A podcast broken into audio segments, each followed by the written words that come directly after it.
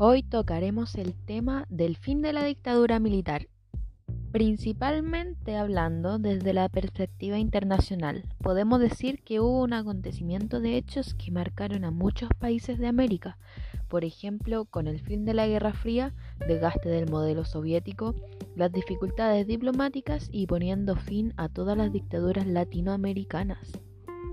Debemos y podemos recalcar que en el fin de la dictadura militar, la ONU y la Organización de Estados Americanos culpó a Chile de terrorismo de Estado. La gente exiliada mostraba la compasión por sus hermanos chilenos. Con todos estos acontecimientos empiezan las marchas por todo Chile. ¿Para qué? Para lograr empezar la transición de la dictadura a la democracia. Aún así, en 1982 empieza una crisis económica, con ella también el descontento social. Todo se veía muy mal y cada día más y más gente caía en la pobreza. Gracias a esto, tuvimos una dependencia de exportaciones hacia Estados Unidos, que no solo afectó a Chile, sino también a muchos países latinoamericanos, dejando cifras de porcentajes impresionantes. Pero en algún momento Chile y el resto de Latinoamérica debían empezar a levantarse y a dejar el pasado detrás. La Iglesia Católica fue muy importante en este periodo para la reparación de todo un país y por supuesto de toda Latinoamérica. La Iglesia Católica formó de un rol fundamental, ya que a partir de 1985 el cardenal Fresno invitó a representantes de distintos partidos políticos para conversar sobre la situación del país y estrategias para volver a una democracia. Gracias a esto se empieza la transición de la dictadura a la democracia, partiendo principalmente por el plebiscito hecho en 1988, con las opciones del sí y el no, logrando que mucha gente fuera a votar con un porcentaje histórico del 55%.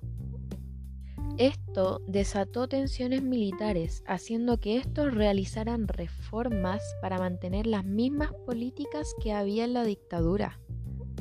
Entre las reformas también existió las llamadas leyes de amarre, que consistían en medidas para limitar el poder del siguiente gobierno.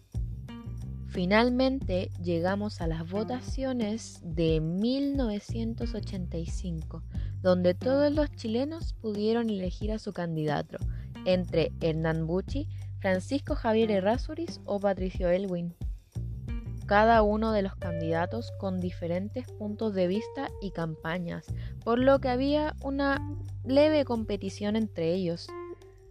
Aún así, Patricio Elwin salió victorioso con un 55.17% de los votos.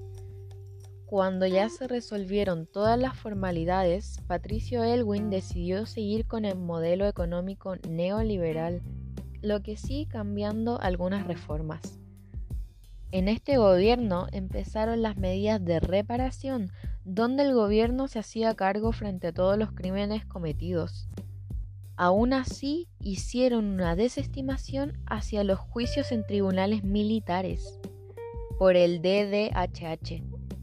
Ahora que logramos resumir lo que es el fin de la dictadura militar, podemos pasar a las preguntas que le tenemos al entrevistado. Primera pregunta. ¿Qué impresión tuvo del plebiscito del sí y el no?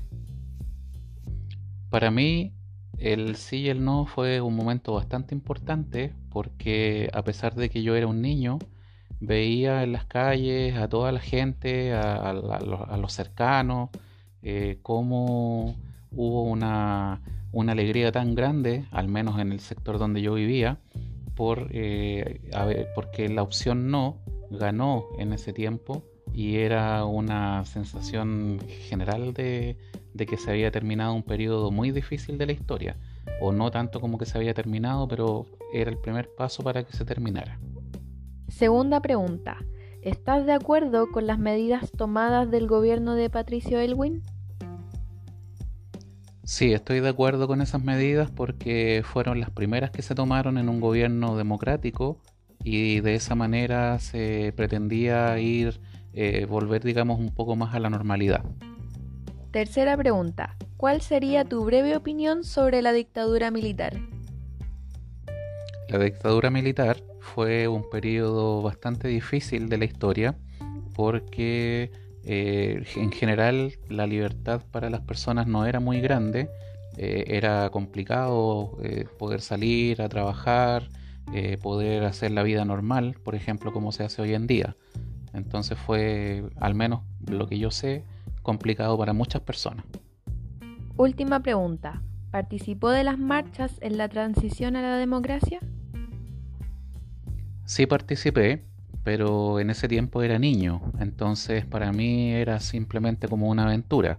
Mi familia me llevaba y, mi participación era simplemente eh, ver cómo el resto de la gente eh, hacía distintas cosas en esas eh, marchas, manifestaciones y finalmente terminaban casi todas en, en violencia y en situaciones difíciles que teníamos que terminar arrancando.